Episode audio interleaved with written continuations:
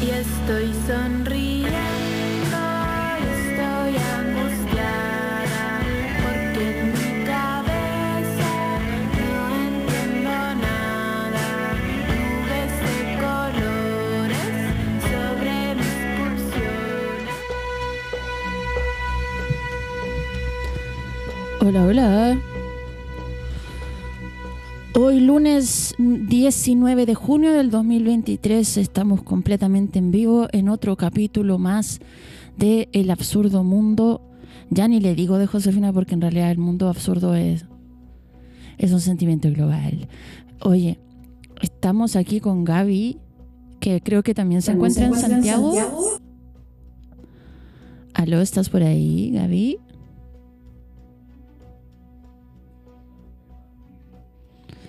Justo se nos quedó pegada Gaby. Estamos con un pequeño problema técnico que pronto será resuelto. Ahí parece que volvió.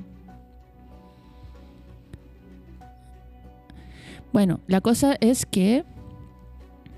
A ver. Aló, aló. Gaby, ¿me escuchas?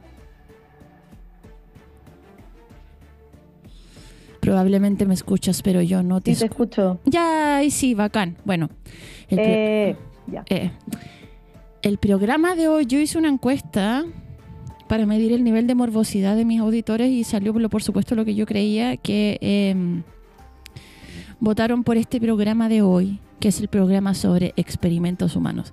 En realidad es un programa que yo hace mucho tiempo quería hacer porque es un tema que he investigado bastante, muy a pito de nada, como que un día empecé lo, que pasa es que he visto muchos documentales de la Unión Soviética y después en relación a la invasión nazi a la Unión Soviética a principios de los años 40 y, y todo lo que pasó con, eh, con los experimentos del régimen nazi me empecé como a...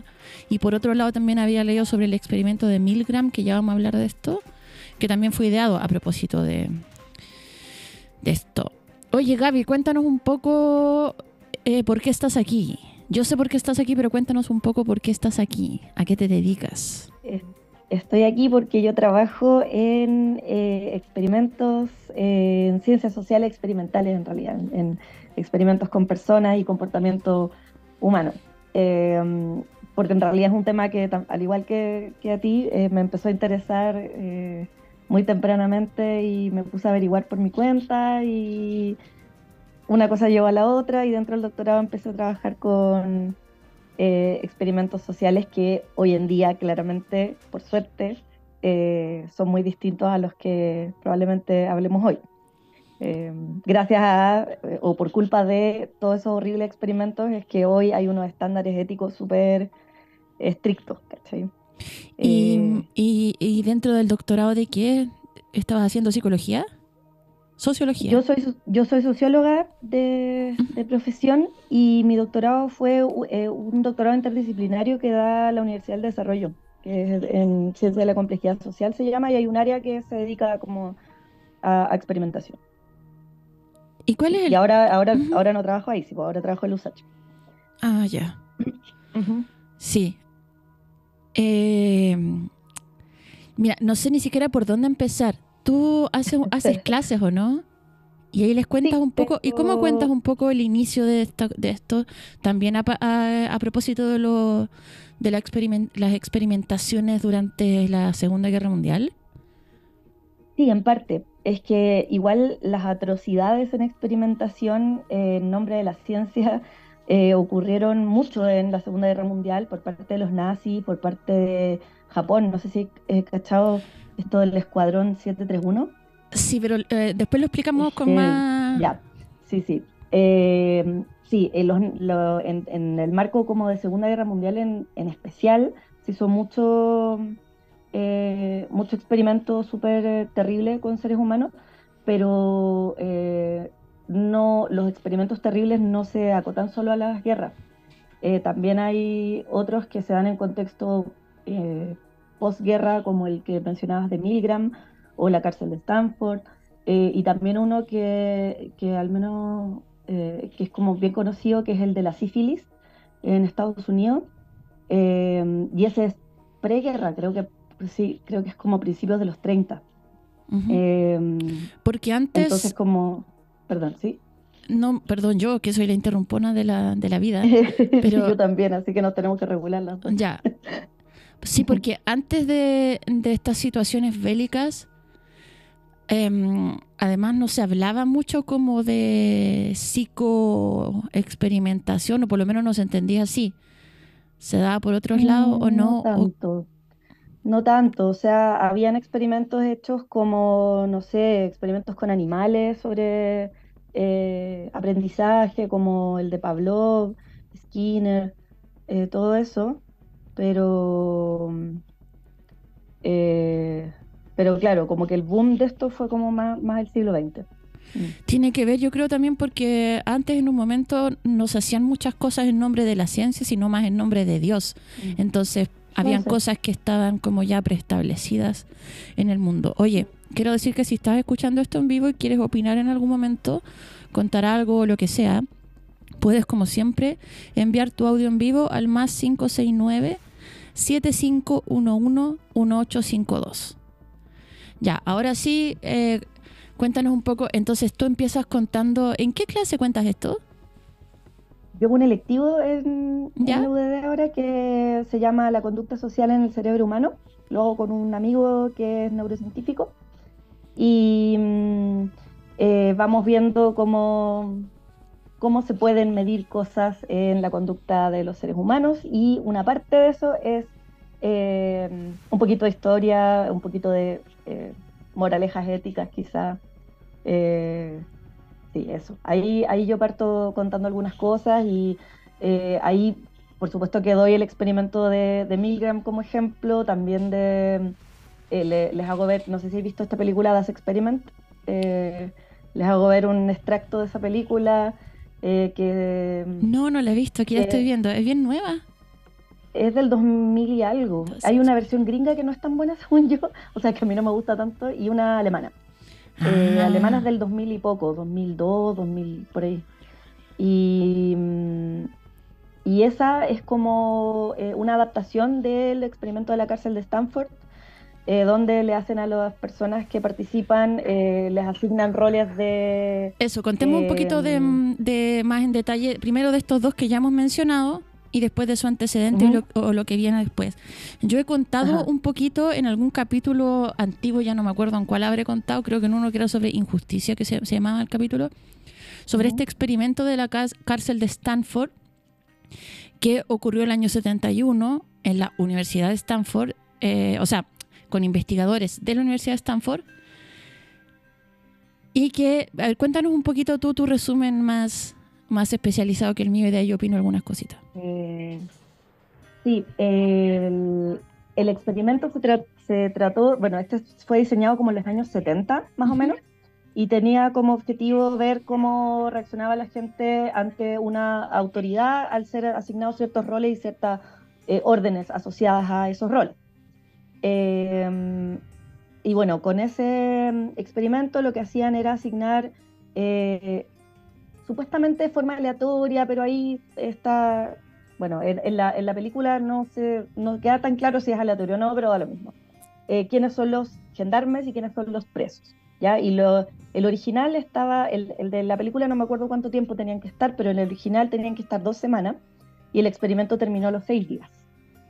Porque, Eh, porque quedó la cagada, digámoslo. Porque, sí, porque quedó la cagada, porque los gendarmes empezaron a, hacer, a, a tener como tratos súper humillantes con los que hacían de presos, porque las condiciones como sanitarias básicas de vida se empezaron a hacer muy, eh, muy malas, y aparte ya en los 70 ya había algunos cánones éticos como establecidos, o sea, como hoy en día están súper, súper establecidos y son súper rígidos, pero en ese momento igual ya se había hablado algo de eso, entonces, De- peor todavía. Mm, De Y hecho, ahí de hecho se sup- una... O sea, de- ¿Perdón? que- a propósito, antes que se vaya lo, el- lo de la de lo de la cosa ética establecida, de hecho se supone, Mm. o sea, yo he escuchado o he leído, no sé, que la, lo- lo- los milicos, la Fuerza Armada de los Estados Unidos, lo que justamente quería tratar de probar con el experimento era buscar un poco una explicación a los conflictos que, que se generaban en los sistemas de prisión. Ahora, esta también puede sí. ser la pesca porque en verdad son unos sádicos y, y qué sé yo. Entonces, eh, la leyenda cuenta que, claro, reclutaron por en- anuncios en los diarios a, a participantes promedios como hombre blanco, saludable, de clase media, con estudios universitarios y cuestión. plata. Y les ofrecían plata. Y le participar. ofrecían plata, claro. No era poca, o sea, no, no recuerdo el monto, pero era, eh, eran como, no sé, ponle que 100 dólares de la época o algo Sí, así, eran, ¿cachai? Como, sí. Y, y claro, se supone que aleatoriamente fueron divididos en prisioneros y guardias, como la cosa típica. Y, y claro, más adelante, después los que habían sido prisioneros dijeron no, en verdad los eligieron a propósito, como empezaron esas, también esa, esas Sí, sí. para- paranoias y esta cárcel ficticia, ¿no es cierto?, se instala en em, el sótano del Departamento de Psicología de la Universidad de Stanford, que se acondicionó para parecer una cárcel real. Y eh, a los guardias, ¿no es cierto?, se les dieron uniformes, se les dieron esta, como, no sé cómo se llaman las lumas en, en inglés, Sí, y, y- y creo que también lentes para como cortar cierto contacto visual. Ah, no, eso no, no sabía. Ah, yo tampoco sé si es verdad, porque bueno, uno, uno lee de estas cosas. Y mm, por otro lado, los que eran prisioneros ya eh, tenían que usar, no sé, pues sandalias o como estas como unas batas así como de preso, que, ya los ponían en una, en una posición eh, incómoda o, o qué sé yo. Y entonces lo que empieza a pasar es que queda la cagada. Cuéntanos un poquito de esto. Sí, porque claro, cuando les dieron este, este poder temporal a los, a los gendarmes, empezaron, se supone que en teoría no podían eh, ejercer eh, violencia física, pero sí los sometían a un montón de humillaciones, tareas como, no sé, po, eh, en la película aparece, por, ponte tú, creo que tienen como que limpiar un water con un cepillo de dientes, ¿cachai? como que los despiertan a cualquier hora, igual sí les, sí les terminaban como empujando, pegando y cosas así eh, al principio, pero ya después, no sé, pues los encerraban en una, en, en la película parece que los encierran en un momento en una cámara como de aislamiento, ¿cachai? Eh, Lo que hace a su vez que los Y- prisioneros eh, se rebelen, que hagan un motín. ¿O Eh, no? Sí, pero como los gendarmes tenían eh, artefactos para agredirlos, como que tampoco era, o sea, no había como eh, una, una situación simétrica ahí como para que realmente funcionara un motín.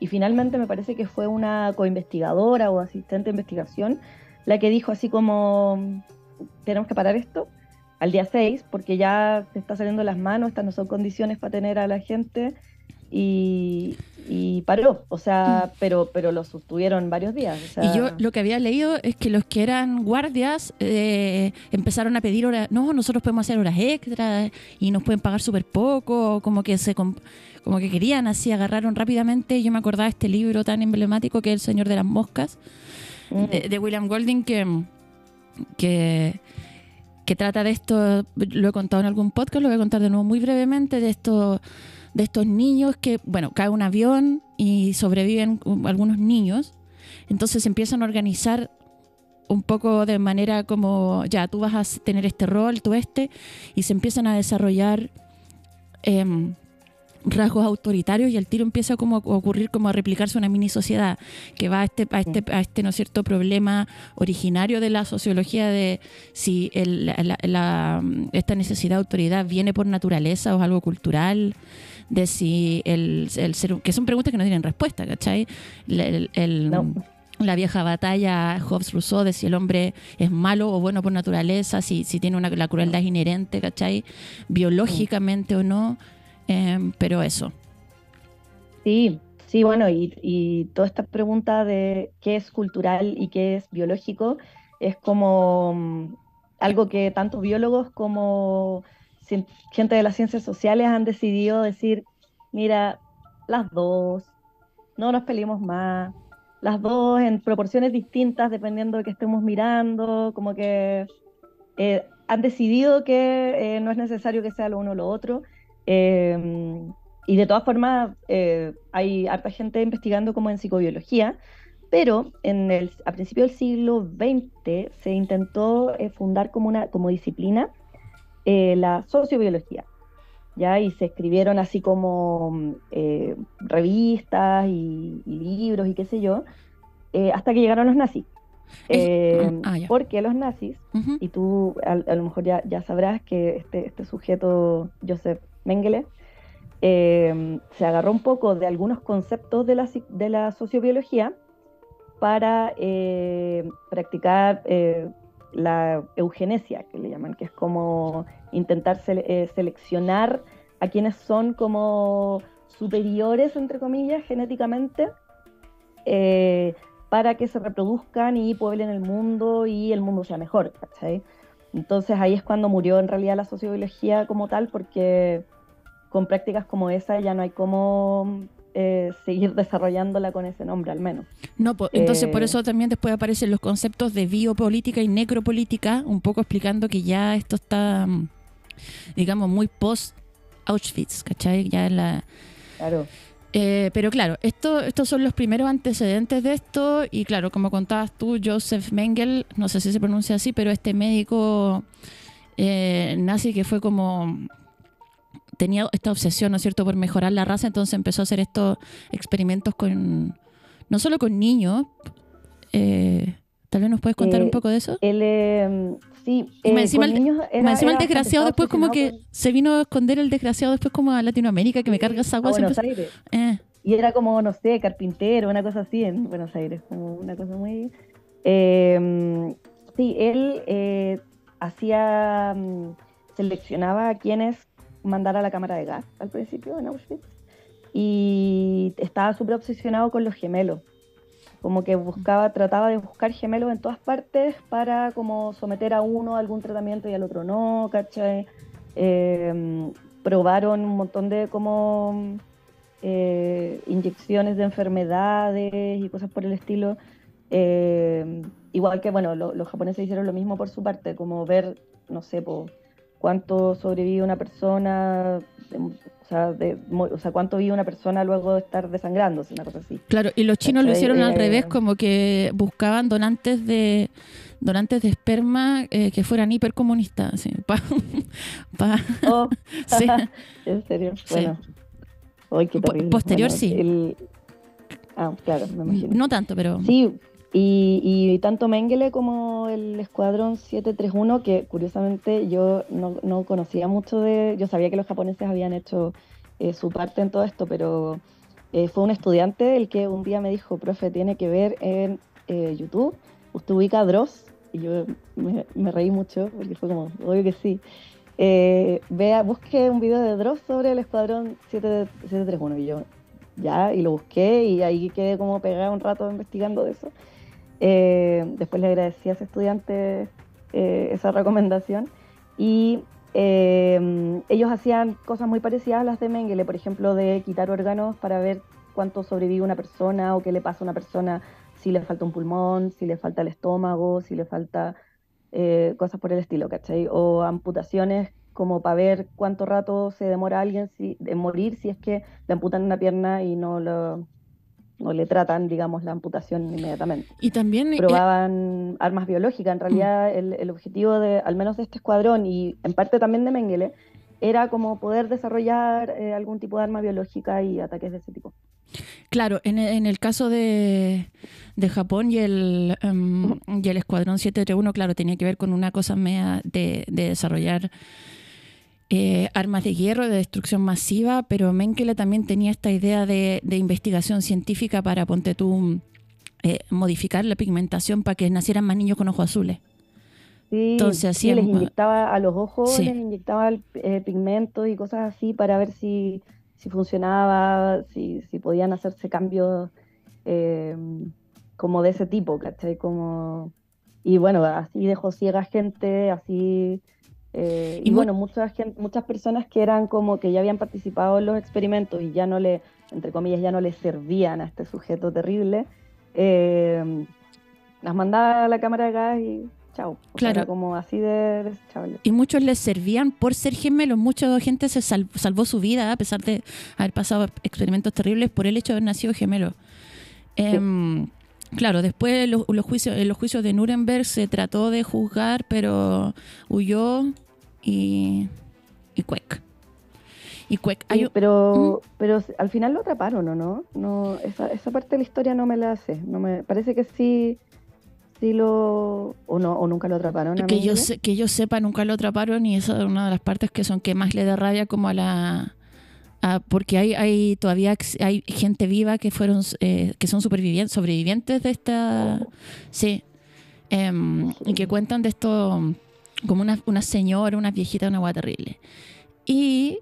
eh, ¿Qué te iba a decir de esto? De este, de este, de este, de este... Ah, no, que deberíamos prontamente, antes de responder unas preguntas que me están llegando al público, eh, explicar el otro experimento que mencionamos al principio antes que se nos vaya y que es bastante posterior y que es el experimento de Milgram y que de hecho, según yo entiendo, no me puedes corregir obviamente, eh, empiezan, claro, en los años 60, justamente después de que algunos, eh, qué sé yo, Eichmann, no sé bien cómo se pronuncia, pero eh, uno de los principales como eh, el, el llamado responsable de la solución final nazi, fuera, fuera el juzgado. Y entonces Milgram, que es este mm, eh, psicólogo de Yale, psicólogo gringo, Stanley Milgram, inventa este experimento También hay para... una- hay una película de él. ¿En serio? Puta que estoy vida, sí. atrasada en el mundo de las, películas de, de esto, como que veo puros documentales. Sí, búscalo. La, la Eh, pregunta era, claro, si los, los millones de cómplices del holocausto estaban como siguiendo órdenes, si Mm. todos pueden ser llamados cómplices, tiene que, tiene que ver con... eh, De hecho, él, él resumió después el experimento en un texto que se llamó Los peligros de la obediencia, y que tiene que ver también con la autoridad y qué tanto estás Sí. dispuesto a traspasar ciertas partes de tus eh, valores primordiales, se supone, por el hecho de estar en, eh, obedeciendo. Entonces, cuéntanos Sí, un poco po. de cómo era este experimento. Bueno, a partir de los, juicios estos de Nuremberg, de, bueno, el, del- juicio de, Eichmann en Jerusalén, en realidad, eh, de hecho está el libro este de Hannah Arendt, como conocido, que es como un compilado de muchos artículos que escribió para el New Yorker, creo, eh, donde ella, como judía alemana radicada en Estados Unidos, eh, miembro de una comunidad judía que escapó del holocausto, eh, salió a decir, Eichmann también era víctima del sistema. Y ahí con eso quedó la cagada, todo el mundo así, ¿qué? ¿Cómo podéis ser judía y decir eso? Y ella decía, no, espérate. No es que él nunca haya hecho nada malo, no es que no sea culpable, yo creo que sí, pero el tema es que el sistema no solamente deshumaniza a las víctimas, sino que deshumaniza también a los perpetradores de estos crímenes, porque los hace parte de un engranaje eh, donde no tienen voluntad. Como, la- como en el experimento de Stanford, en el que ya por el hecho de físicamente estar por sobre... Claro, claro. Y, y bueno, eh, y a la vez, bueno, estos gendarmes de la cárcel de Stanford igual recibían supuestamente órdenes, entonces también hay como conclusiones asociadas a eso. Pero la cosa es que a partir de, de esto, que, que era como todos podemos eh, hacer eh, cosas terribles si es que las circunstancias nos ponen en, en la situación para hacerlo. ¿sí? Y es una conclusión como súper polémica, ¿cachai? Como que no, como políticamente incorrecta además, para la época e incluso para ahora. Eh, y a partir de eso, Milgram diseña este experimento y pega afiches en toda la ciudad y aviso en el diario diciendo que eh, querían eh, reclutar participantes para un experimento de aprendizaje. Ya era una cosa así como nada que ver. Ujú. Y eh, los llevaban al laboratorio, los sentaban en una Porque esto le- a esto le-. Perdón, pero a esto les pagaban harto más poquito que a los de Stanford. Sí, sí, sí, porque aparte no se tenían que quedar dos semanas, sino que era una, una jornada, ¿cachai? Era como de, un- de mediodía, no sé. Entonces se les pagaba menos y lo que tenían que hacer era, los, los presentaban frente a un tablero y eh, otra persona, una persona que estaba sentada frente a ellos con un montón de electrodos en el cuerpo eh, y se les decía, se le decía a la persona, al participante, que este que estaba sentado frente a ellos era también un participante, cuando en realidad era un actor. ¿ya? Y era un actor miembro del equipo de investigación. Eh, ahí pueden encontrar eh, pega amigos actores después eh, haciendo de, de, eh, cómplices. Eh, y no existe. Hay experimentos que todavía se hacen, se hacen así, Eh, pero no tan terribles como este. Y eh, ya, pues la cosa es que eh, se ponía a este sujeto adelante y se le decía ya, este sujeto tiene que responder una serie de preguntas y cada vez que responda mal, tiene que, o sea, tú tienes que aplicarle un voltaje, ¿ya? Por eso estaba conectado con un montón de. Claro, apretar un botón que le va a generar Un una botón. pequeña descarga eléctrica, en principio. Exactamente, en principio. Y después, a medida que vayan aumentando la cantidad de respuestas incorrectas, este voltaje iba aumentando. Y el voltaje más alto era eh, una cantidad de electricidad que podía dejarlo como en coma, en riesgo vital. eh, me parece que no era matarlo, pero acá, acá sí matarlo. Eh, Ya, y ya, había, pues, había una cosa de, eh, disculpa, había una cosa de autoridad también porque había un maestro presente Sí, y pues, se eso- supone que sí. esta persona que estaba recibiendo las descargas era un alumno, por lo tanto tenía que aprender de esta manera. Sí, eh, era, mm, eh, eso igual iba variando, como que Ujú. habían variaciones del experimento donde al participante se les dejaba solos con el actor, que él no sabía que era un actor, otros donde había una persona al lado callada, solamente supervisando lo que estaba haciendo, y otra variación en la que había esta misma persona que estaba parada al lado, le tenía que decir, por favor, continúe, por favor, siga el experimento, por favor, o sea, lo, lo tenía que estar ahí eh, presionando. Claro, seg- según yo leí, Inés, eso tenía que ver cuando alcanzaban los 75 voltios, que era un momento en el que el alumno, el actor, digamos, se empezaba a quejar de dolor y pedía que pararan el experimento. Entonces, Claro, muchas veces eh, lo- lo- los voluntarios decían, eh, quiero parar, por favor. Entonces ahí le decían, continúe, por favor, y según el grado iban subiendo de nivel de exigencia. El Mm. experimento requiere que usted continúe. Después es absolutamente esencial que usted continúe y después usted no Sí, tiene sí. opción. Tiene que continuar con el experimento. Así es, sí.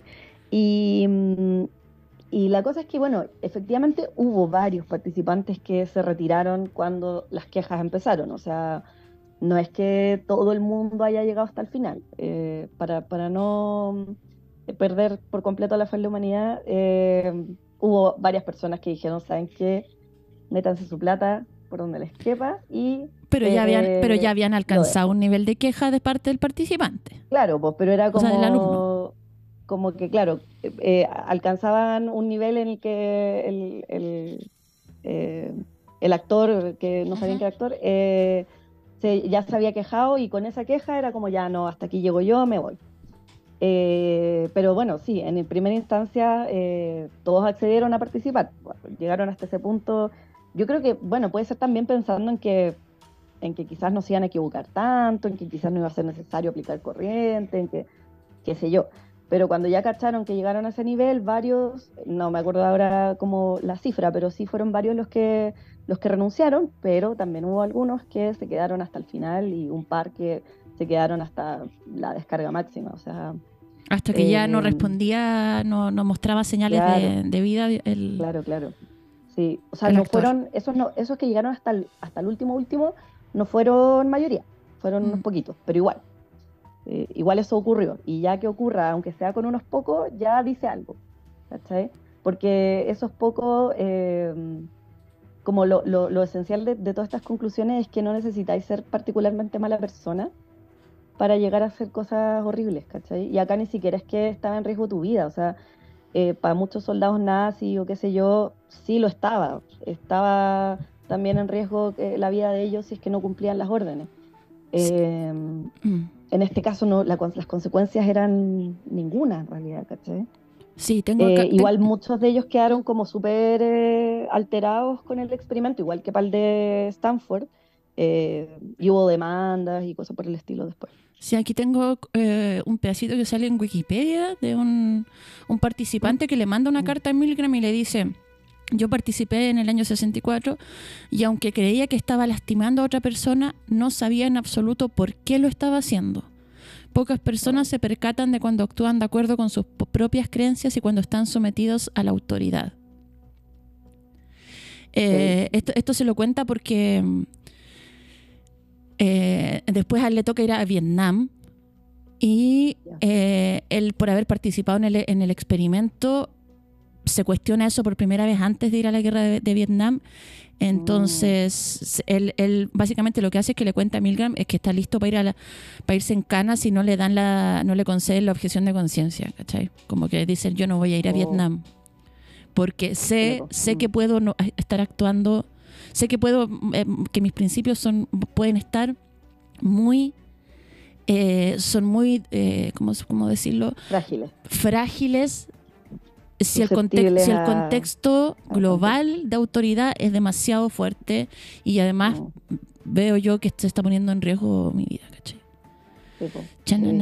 Bueno, también hay, hay otro experimento que, eh, que yo igual hablo eh, en algunas clases y que es de, eh, de los más emblemáticos porque uno no estaban en contexto de guerra, es contexto como eh, en Estados Unidos los años 30, año 32, ponte, o por ahí, como muy principio de los años 30. Eh, era un, el experimento de la sífilis. Eh, Ya, este yo, no lo querían- cacho, este yo no lo cacho nada, cuéntame. ya, sí. Eh, yo si- siempre se me van algunos como detalles eh, chicos, pero intentaré dar los, los que me acuerde. Eh, era un equipo de investigación en Alabama. eh, Oye, los gringos Y- culiados igual, porque no es como, bueno, en Cochabamba, Bolivia, se llevó a cabo este experimento, Claro. ¿cachai? No, igual hay una hueá como de, no, de, igual, de- de dominación o de, mm, de como delirio eh, global, un poco incluso en un momento como avalado por la academia de, de control. De control de masas, totalmente. y bueno, la ciencia también, o sea, como todos los que trabajamos en cosas asociadas a ciencia, hay que mm, saber, de ser súper conscientes como de el rol de poder que, que ha tenido el mundo científico en la historia y los aprovechamientos eh, brutales que han habido en, nombre de eso, como que no se puede desconocer y hay, y hay que como tratar de salirse lo más posible de ahí. Eh, ah, ya, pues el experimento de la sífilis. Alabama, 1932. Bueno, ellos igual culparon un poco a falta de presupuesto por la crisis del 29, bla, bla, bla. Pero, pero igual, ya. O sea, no era lo que, lo que, lo que hicieron no se justifica por eso. Y ellos eh, publicaron en los diarios eh, y en calles, barrios de, gen- de población afrodescendiente eh, que había un tratamiento gratuito y nuevo para eh, la sífilis eh, disponible eh, en la universidad tal. ¿Cachai? Y esta población, en muchos casos súper empobrecida, eh, saliendo de esclavitud hace no mucho, etcétera, muchas condiciones que los hacían como acceder muy rápida y fácilmente a esta oferta, que estaba buenísima, porque era como un tratamiento para una enfermedad que todavía no tiene cura, eh, pero lo que los científicos querían saber en realidad era cómo eh, la enfermedad evolucionaba. Ellos querían saber eh, cómo evolucionaba la enfermedad de la sífilis sin ningún tratamiento. Entonces a los sujetos que iban los pinchaban con suero, no les daban ningún tratamiento y les decían que sí, que sí los estaban tratando. Y eso se prolongó por muchísimos años. O sea, el, esta verdad se. A ver, el año 48, 47 por ahí, eh, se popularizó el uso de la penicilina, ¿cachai? Entonces ya, habían, ya podían ser tratados y aún así los eh, médicos a cargo decidieron no hacerlo. Hasta el año 70 y algo, 73, ponte, o 71, donde se hizo súper, eh, un periodista a cargo de, de investigar esta- este caso, logró que publicaran esta atrocidad que se estaba cometiendo, pero estamos hablando de 40 años después. Ya había muerto la mitad. Y las parejas de, de un montón de ellos ya se habían contagiado, habían nacido niños con sífilis congénita, ¿cachai? Entonces tuvieron una población que ya estaba empobrecida, ya estaba precarizada, muy vulnerable, la sometieron a un tratamiento que era falso, existiendo un tratamiento disponible más o menos 15 años después de partir, no se lo aplicaron, dejaron que la gente muriera y les hicieron autopsias para ver cómo la sífilis afectaba el cuerpo cuando no se trataba. Y, y recién, y recién 40 años después, cuando había un montón de gente ya muerta, eh, paró el experimento y a las personas que quedaban vivas se les intentó tratar y qué sé yo. O sea, el- la Eh. finalidad del experimento era eh, estudiar la progresión natural de la sífilis si no era tratada. Exacto. Exacto. Es Mm. muy terrible.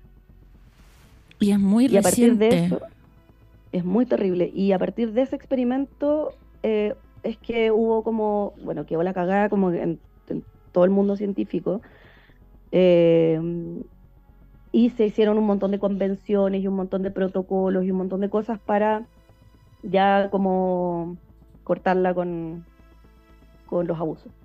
Sí, no, y me- Entonces ahora como que... Me imagino también el, el, el- no sé cómo se debe llamar este síndrome, pero tiene que existir un síndrome de, por ejemplo, las enfermeras que trabajaron poniendo estas inyecciones y cómo se sintieron después. Uh, no sé, pero debe ser, sí. O sea, sin duda que yo, yo la verdad es que conozco más las consecuencias en, en los receptores de, de esto. Eh, no, no sé qué habrá pasado con los profesionales de la salud contratados para eso. Pero sí, seguro que, que más de alguna debe haber puesto alguna objeción, a menos que también les hayan mentido a ellas, como o ellos. Eh, que también puede ser. O sea, Mm. eh, y eso, ahí, ahí fueron, eh, mm, no me acuerdo, eh, había notado, habían, eh, a ver, para el año 72, eh, habían, anoté una cifra acá, 74 sujetos aún estaban vivos, 28 habían muerto de sífilis, 100 más de complicaciones relacionadas, 40 esposas de los sujetos resultaron contagiadas y 19 niños nacieron con sífilis congénita. Eso lo, lo destaqué porque me pareció muy hardcore. Claro, lo que pasa es que también eh, una enfermera estando ahí, bueno, hay otro experimento que es medio chanta, yo creo que no sé si lo conoce, el experimento de Rosenham. ¿No? Ah, ya, es que parece que es medio chanta, como que suena medio chanta y es medio Cortázar, mira, que tiene que, es es súper simple, a, a finales de los 60 eh, y te- tenía que ver con eh, que colaboradores sanos se hicieran pasar por pacientes simulando alucinaciones acústicas eh, o visuales, no me acuerdo, para ser internados Ya. en distintos hospitales en Estados Unidos. Entonces todos son admitidos y después ellos dicen, oye, ya me siento bien, no estoy viendo nada. Y siguen siendo tratados como... em, básicamente lo que va un poco es que ya el hecho de em, estar puesto como paciente, por eso te digo medio Cortázar, medio como yo solo vine a hablar por teléfono, sí señora Caleta, eh, so- solo como tiene que ver con em, la, etiqueta, e- etiquetación y la sobreetiquetación además de las instituciones psiquiátricas como ya, solo porque usted está acá está loco, entonces cualquier cosa que haga va a Mm, estar determinada por eso. Asimismo, si usted está acá preso, también eh, ya esa etiqueta va a estar por sobre cualquier tipo de eh, diagnóstico real que uno pudiera hacer, ¿cachai? Ya. Pero, pero digo que es medio chanta porque eh, como que no... ha- Hay, po- hay poco sobre esto, primero porque fue un experimento con muy pocos participantes y, A ver, y- lo voy a buscar para, y- y porque no era... no- después. y porque no tenía, como que se explica poco, eh, está, está como mal hecho, era como, como que tiene poca poca metodología. Rosenhan, Sí, sí, ahí que lo tiene, que tiene que ver con la validez Claro, del el- el- diagnóstico psiquiátrico, ¿cachai? Como que Claro, en verdad el- vaya a encontrar que está loco solo ya porque está ahí. em, de esto- esto que tiene que ver, claro, con la etiqueta. Tipo, estoy cachando ahí como en la Wikipedia nomás que encontré, como que el, el título del artículo era On Being Sane in Insane Places, o sea, como estar Sí. cuerdo en lugares En lugares Eh, de locos. locos. Estar cuerdo en el lugar de un loco. Oh, o qué loco, igual eso, porque me hace, me hace como pensar caleta en el peso de los diagnósticos.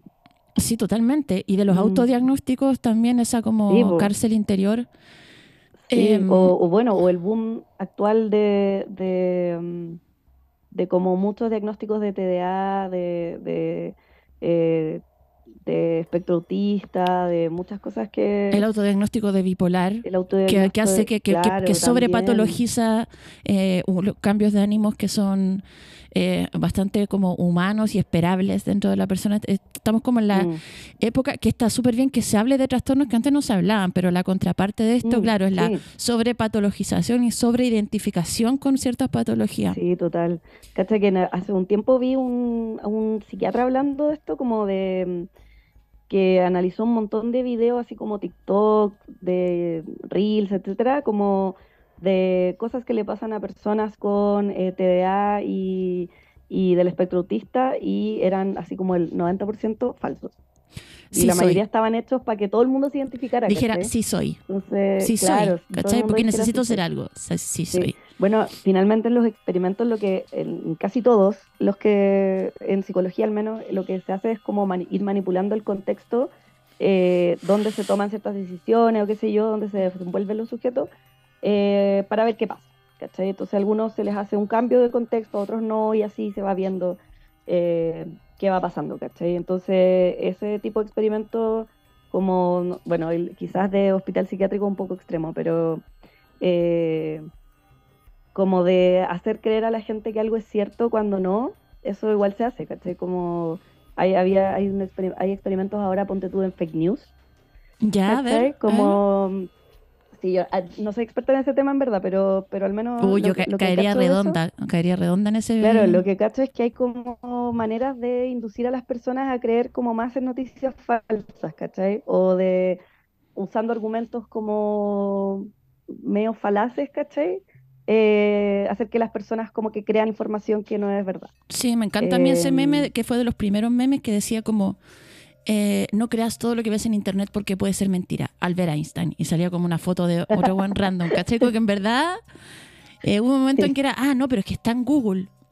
¿Cachai? Sí, po, un montón. Y yo me acuerdo, siempre cuento esto, pero es que quedé traumada haber visto a mi sobrina haciendo una tarea sobre la cultura olmeca y decía, la cultura olmeca nace en el año 500 y yo, ¿qué? Así como ya muriendo porque solo porque la web Oh. salía en Google.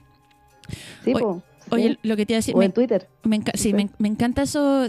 Ya luego nos cuentas un poco de los de los em, experimentos actuales y sus finalidades.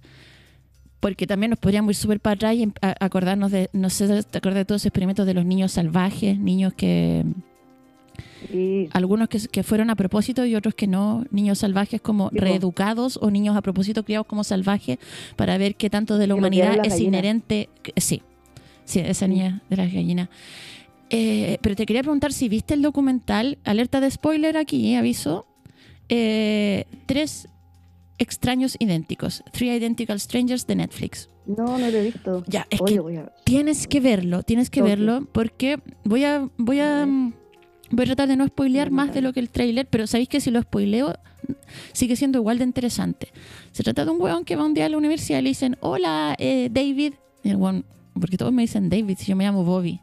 Hola, David. Y el weón, no soy David. Y como que un weón le cree y le dice, weón, es que eres igual, eres idéntico a David. Y lo llega a conocer, bueno, y se dan cuenta que son gemelos, porque son idénticos. No solo son idénticos, pero idénticos, idénticos, idénticos, idénticos de cara, sino que empiezan a hablar, oye, sí, yo tengo esta misma edad, a mí también me dieron en adopción en tal época, eh, fumaron los mismos cigarros, no sé, guayas ridículas, ¿cachai? Tenían unas pololas súper parecidas. Entonces los buenos eh, les conceden una entrevista para el diario. Ya eh, salen en el diario y aparece un tercero, un trillizo, un guan que un día está viendo el diario y es como, concha tu madre, hay dos buenos iguales a mí. Por supuesto que yo soy el tercero y soy trillizo. Y se encuentran y se dan cuenta que, claro, habían sido eh, trillizos separados al, al nacer. Ya, eh, sí.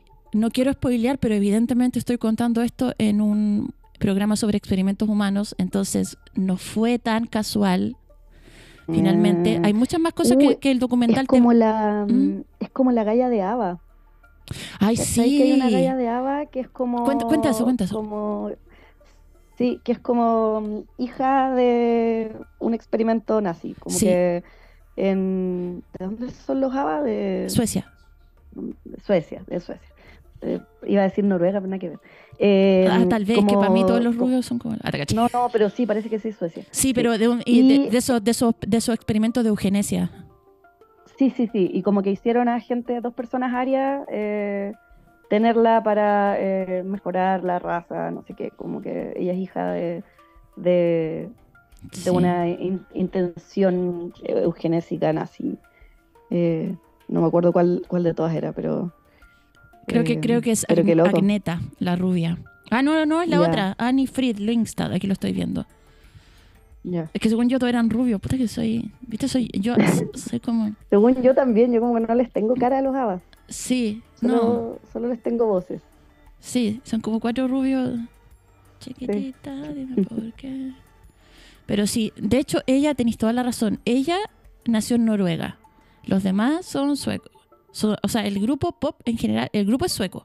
Pero ella nació Ya. en Noruega, tenéis toda la razón. Ah, ya, ya no estaba tan perdida. No, po, es que después la gente los me reta porque digo- hicieron esas cosas. Mm. Hicieron esas cosas de de qué te retan, ¿por qué te retan? Cuando, cuando doy datos que no son reales. Ah, bueno, Como si hubiera para- para realidad. arr. Sí. Es para que para fomentar espíritu crítico nomás. Pero claro, que eh, Claro, tenía que, que ver, eh, que había un programa para alentar que, se procre- que los soldados alemanes procrearan con estas mujeres arias o nórdicas Sí, que, sí. que pertenecían a las razas, entre comillas, superiores. Ujú. Mm. Sí, he- heavy. Bueno, la cosa es que este documental tan bueno, que te juro que aunque te lo haya spoileado bastante, em, No, lo voy a ver. mucho. sigue siendo muy... Bueno, igual en, el, en este programa que era como de eh, comida, que era como de hábitos saludables, comida, no me acuerdo cómo se llama. No era como. eh, er- ay, no me acordar ahora cómo se llama. No, era gringo, donde Ah, ponían a dos, a dos ¡Qué gemelos. sorpresa! Uno, Ya, Sorpresa, uno, sí. mm. eh, uno que- a comer como mucho carbohidrato y el otro comer mucha grasa, una cosa por el estilo. Ay, gringos culiados, ¿por qué hacen eso, weón? Sí, y eran gemelos y todo, y al final como que decían que ninguno es particularmente demasiado dañino, solo que la combinación de las dos es como lo horrible, la grasa con el azúcar juntas es lo que deja la caga en el cuerpo de la gente. Yo a veces Em, pienso, ¿sabes? ¿Cómo sería yo si me hubiera alimentado sano toda mi vida y nunca hubiera tomado copete ni nada? Y me imagino que me debo ver como de 10 años, pero súper infeliz. No, y como con calle que- Igual me he hecho esa pregunta y pienso como que sería muy aburrida, ¿no? ¿Por qué nos hará esa pregunta? Bueno, de ahí sería- viene también que nos hace esas preguntas como eh, que- idealizando también un tipo de humano que... O sea, bueno, todas las, todos los experimentos finalmente en ciencias sociales salen un poco de ese tipo de preguntas, como ver qué pasa si ¿Qué en una pasa realidad si- paralela, Mm. qué pasaría si en una realidad paralela, eh, en vez de que te pasara esto, te pasara esto otro. Y como no pueden ponerte a ti en un- dos realidades paralelas todavía, eh, lo que hacen es buscar personas eh, comparables entre sí, y a una la ponen en una condición y a otra en otra, y, eh, y ven qué pasa. Ya, Sí. sí. Entonces, como... se dan cuenta, porque además esto- estos trillizos eh, se descubren eh, entre ellos el año 80 y obviamente la prensa se vuelve loca. po. Y se vuelve loca. Y ellos parecen, tú los veis, parecen que, porque eh, eh, se parecían en todo, parecen que, parecían que hubieran sido criados juntos, pero la gran gracia era que uno había sido enviado a una familia de súper buenos recursos, educación, qué sé yo, funcional, toda la cuestión, otro una de clase media, bastante estándar, había ido escuela pública y todo, y el otro había sido mandado a vivir en- como con unos buenos de es- escasísimos recursos, eh, muy disfuncionales y con una vida llena de carencias, ¿cachai? Entonces, ahí lo que empieza a pasar con eso Sí. eh, es, por decirlo menos, trágico y... y Espérate, Y- ¿estos y- igual son gringos? son gringos, gringuísimos. Los buenos ya no pueden ser más gringos, como que van a unos programas, los gringos, después tienen como, ponen un restaurante como los trillizos y como que todo el mundo de Hollywood va al restaurante, ¿cachai? Em, es súper impresionante y es un documental súper nuevo, o sea, está reconstruido en base a los testimonios de, ya voy a tener que spoilear, de los dos que quedan vivos. Adivina cuál es el que no sigue vivo. Uy, el que se murió. Oh, ya. Adivina. Hoy no. El que fue criado en ambiente pobre. Ajá. ¿Y adivina de qué murió? Qué horrible. ¿De qué? Se suicidó, pues, weón. si el weón no pudo soportar la Oh. weá. Además, imagínate te encontrás con un hermano que tuvo la- el mismo padecimiento físico que tú, que por ahí tenían un problema en un ojito. Y a él sí lo trataron y a ti no. Claro. Y tú todavía tenías ese problema que te Claro, persigue po. y, Claro, y pues, tu al hermano es está como- nítido, ¿cachai? O sea, es como lo que nos puede pasar a todos al mirar como realidades mejores que la propia. Es como, oh, si yo hubiera nacido en Dinamarca, eh, estaría en Harvard, ¿cachai? Como no sé. Es súper compleja la Eh, weá porque... Como que mm, ya, onda, cualquier persona se, ha- se puede hacer esa, ese tipo de pregunta. Eh, imagínate cuando tú tenís la prueba así como concreta, Pero concreta. que, así Y- muy concreta, de que una persona exactamente igual a ti genéticamente y todo, eh, tuvo una realidad infinitamente mejor porque tenía más plata. Como que es súper enloquecedor. O sea, si es que a cualquier persona eso lo, lo entristece o le da rabia, cuando tenéis la prueba así tan concreta es como muy terrible. Y, y lo más heavy es que, claro, ellos se conocen y como que se vuelven locos porque primero se explican toda su vida porque habían sido así, entonces como que se, y se enamoran de, de- de su hermandad, pero empiezan a aparecer estas cosas y... Ahora, lo que estoy contando no spoilea nada la complejidad del documental. No, me imagino. Eh, entonces empiezan a aparecer, eh, además de eso, pequeños resentimientos. ¿Y, y por, qué me, por qué siento yo este rechazo a mi hermano? ¿Y por qué yo soy alcohol? Yo me estoy volviendo alcohólico ahora que tenemos un bar y tengo plata y él no. Es porque él siempre tuvo plata, una wea así. Eh, súper brutal, Brutal. súper sí. brutal. Em, Igual los experimentos de gemelos como que se hacen, o no, bueno, no sé si todavía ellos no lo sabían, sí, lo descubren. eh, pero, pero claro, como que, que nunca te lo digan, que es, es horrible. Sí.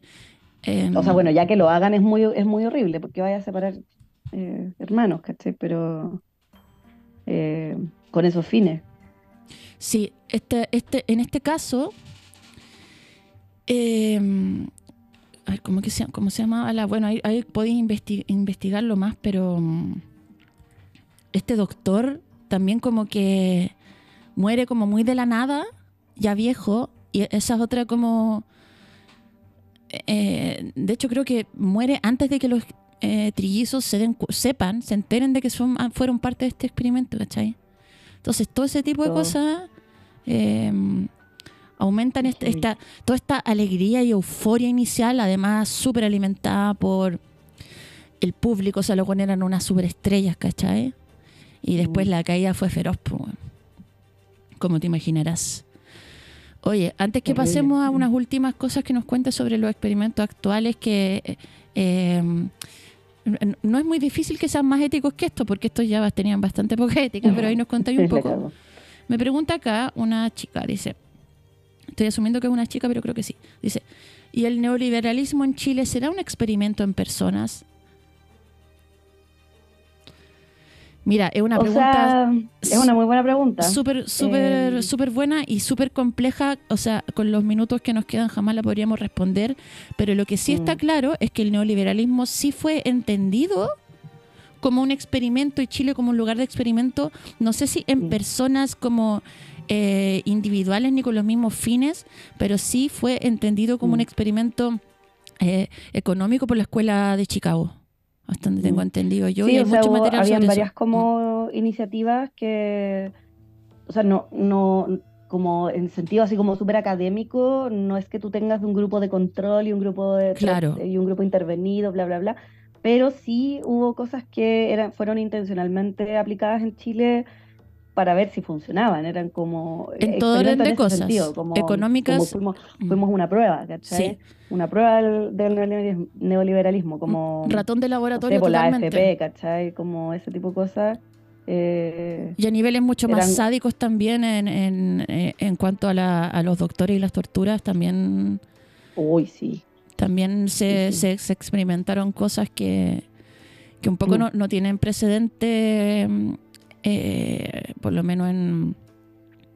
Bueno, En igual todos los experimentos como relacionados con medicina, eh, hay como, hay quienes dicen, a pesar de todo lo horrible que ha sido, hay quienes dicen, ya, pero si no hubiera pasado eso, no sabríamos un montón de cosas. Y es como, Ya, pero es que no claro. podéis como pensar en el... Eh, sí, No. o sea, claro, es verdad. Eh, no eh, pero esa, esa de cosas, hipótesis pero- de cambiar el sea, pasado como, como- que no, no da mucho lugar, ¿o Claro, no? Y, y como que igual a veces mejor prefiero no saber ciertas cosas que, Sí, yo he visto... har- que, que mm. hayan ocurrido esas atrocidades. He visto ¿cachai? hartos documentales británicos porque creo que en, en- en Inglaterra te pagan re bien como por eh, probar drogas, no drogas, drogas, sino por ejemplo que te, te prueban, por ejemplo, un, un remedio experimental, Mm. creo que te pagan re bien. Y han habido, unos, han habido unos escándalos horrendos, onda el 2006 uno que se llamó Los Hombres Elefantes, eh, Mm. que fue un- un- una prueba de, eh, para probar una droga experimental contra la leucemia que manipulaba el sistema inmune y que había sido probada en monos pero nunca en humanos y era una clínica en la que se hacía bastante eso. Así como en Estados Unidos la gente vende sangre así a niveles como ya eh, extremos acá creo que te pagaban muy bien por hacer esto y solo diré que quedó la pura cagada. Hay un hay un documental de la BBC de en dos partes sobre este este caso. Oye, y mm, vamos a escuchar un audio que nos llegó ya. Hola baby, hoy estaba escuchando este mm, programa súper interesante de experimentación en humanos, humanes. Y em, bueno, yo pienso que actualmente se continúan haciendo todos estos experimentos, eh, quizás amparados como en estas figuras eh, súper poderosas que son las farmacéuticas, en estos términos como eh, los experimentos, no, ¿cómo se llama? Los estudios clínicos eh, que también permiten este margen de experimentación, se supone, como con ciertos eh, niveles de seguridad y todo, pero no sé, pues sin ir más lejos, como que la misma Pfizer, esta farmacéutica que distribuyó mundialmente la vacuna para el COVID, tiene juicios por em, estudios clínicos fallidos, por ejemplo, en, en Nigeria en el año 96, cuando había una crisis de la meningitis, probaron en más de 200 niños de Nigeria eh, vacunas y muchos de estos niños murieron, más de 20, otros que, o sea, casi 20, eh, otros quedaron con mucha secuela, había un juicio como de 15 años hasta que recién se, se reconoció las fallas en este estudio clínico, eh, por decirlo con un nombre súper bonito, y en realidad realmente es experimentación. Entonces yo creo que mm, amparado bajo estos marcos legales que permiten eh, las farmacéuticas y todo ese engranaje de poder que hay tras la salud o, o no sé si decir, bueno, la salud humana, ¿cierto? Como que igual se siguen permitiendo eh, estas experimentaciones. Em, obviamente en las poblaciones más precarizadas y todo eso. po. Eso, Eh, cariños y me gusta mucho tu programa. Siempre escucho ahí. Fiel oyente de, del absurdo mundo y de el otro también, el del arte y pololeo. Oye, gracias por tu mensaje. Pfizer es uno de los laboratorios más corruptos y es el culpable de la epidemia que hay de adictos a la oxicodona en Estados Unidos y ahora desde hace poco en México. Aunque los buenos le empezaron, y creo que hasta hace poco en España, los buenos empezaron a... Y por eso el fentanilo también, que es como una droga suplente de esto. Y tenéis dueñas de casa que, no sé, se torcieron una pata y le empezaron a dar Oxycontin, ¿cachai? Porque lo, Pfizer le pagaba a los doctores para que recetaran Oxycontin. Eh, y después tenía una señora, la, la- la señora eh, evangélica de la esquina se volvió dealer y ya se volvió, y, ¿cachai? Yo he visto unos documentales, como verás soy adicta a estos documentales en YouTube, eh, adicta a una mala elección de palabras en este momento, pero tenía una señora así con una adicción pero galopante, terrible.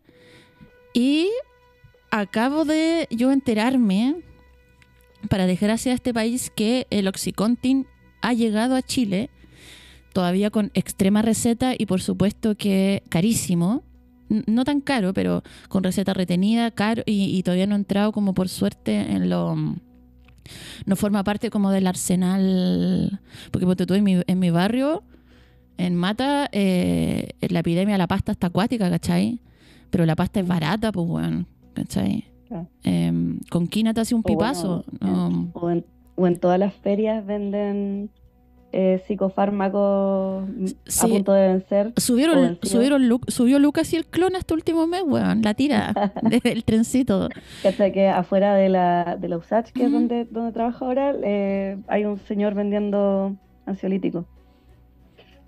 Y como me pareció así como muy divertido que haya elegido ponerse afuera de una universidad para vender esas cosas. Sí, todo el rato. Y eh, no, la, yo, yo veo en la feria también las señoras, que no es que las señoras siempre son como el target de todas estas we- Se compran las sopiclonas de a cajas, pues weón, sin sopiclona no se duermen. Wow. sí. En este país no se duerme sin En este sopiclona. país no se duerme sin sopiclona. Mm. Oye, como para ir cerrando, eh, aunque podríamos hablar eternamente de esto, y ahora que entramos en el mundo farmacéutico ya Uy, sí. Eh, ¿qué, qué, qué experimentos, por ejemplo, se hacen hoy en día en Chile con qué fines? Eh, yo puedo hablar como de, de ciencias sociales en general, yo como de la parte más médica conozco poco, Eh, a pesar de que como los experimentos más polémicos eh, están hoy en día ahí. Eh, por suerte que no estoy ahí. Eh, mira, hoy, por ejemplo, hay, te, puedo decir como los que, los que he visto últimamente. Hay como experimentos en, eh, principalmente en psicología y en economía. En psicología hay mucho de manipulación de contexto para ver qué, eh, cómo actúan los sujetos y hay como se usan ahí herramientas como de la teoría de juegos, por ejemplo, donde hacen a las personas como ver cómo reparten plata en distintas situaciones, así como si estás, no sé, eh, presionado para eh, juntar, no sé, un montón de plata en una vaca, ¿cachai? Eh, se junta más plata cuando tienes una meta de, de juntar o cuando no, ¿cachai? Ese tipo de, de cosas se hace, ese tipo de preguntas. Oye, es súper interesante. Eso bueno, nos va a faltar tiempo para hablar de eso, como la teoría de juego y cómo eso se... Ah, sí, pues, sí. Mm. El curso que hago también es como, es como de eso. Y, mm, y ya, pues, y otra, hay otros, por ejemplo, que eh, uno fue de, eh, la mitad de mi, de mi tesis del, del doctorado fue de eso, que le aplicaban a los sujetos una dosis de testosterona tópica en la piel, ¿cachai? Como un gel de testosterona, para ver si es que eran más competitivos o más cooperativos o, más, o se ponían más calentones, ¿cachai? O mm, también hay, hay como experimentos donde se ve si la testosterona influye o no en, en tendencias como hacia el apareamiento, para decirlo en términos científicos. Yo lo que sé es que te hace salir Em, acné porque cuando yo eh, un tiempo, aunque no lo creas, hice CrossFit porque soy una estúpida. Wow. Y entonces hacía, levantaba pesos con los brazos y me empezaron a salir granitos acá como en el sector de la barba. O sea, de la, de la Sí, pera. sí, igual Y yo nunca he tenido, solo- ¿cachai? es- esto como es una pura dosis, eh, es como que tienen una, un, Ah, un el- alza nomás, el- el- ¿cachai? y en esa alza ahí ven que... Y en esa alza se les hacía como hacer, de responder distintos cuestionarios, actividades, etcétera. Y ahí, eh, bueno, en psicología en realidad hay un montón, hay experimentos también con aprendizaje, hay gente que tiene unas camaritas como para ver para dónde tú miras cuando estás, no sé, po, eh, navegando en una página web o... Sí, a mí me encanta eso de la- o- del dilema del prisionero, por ejemplo, de la teoría de juego. Ah, sí.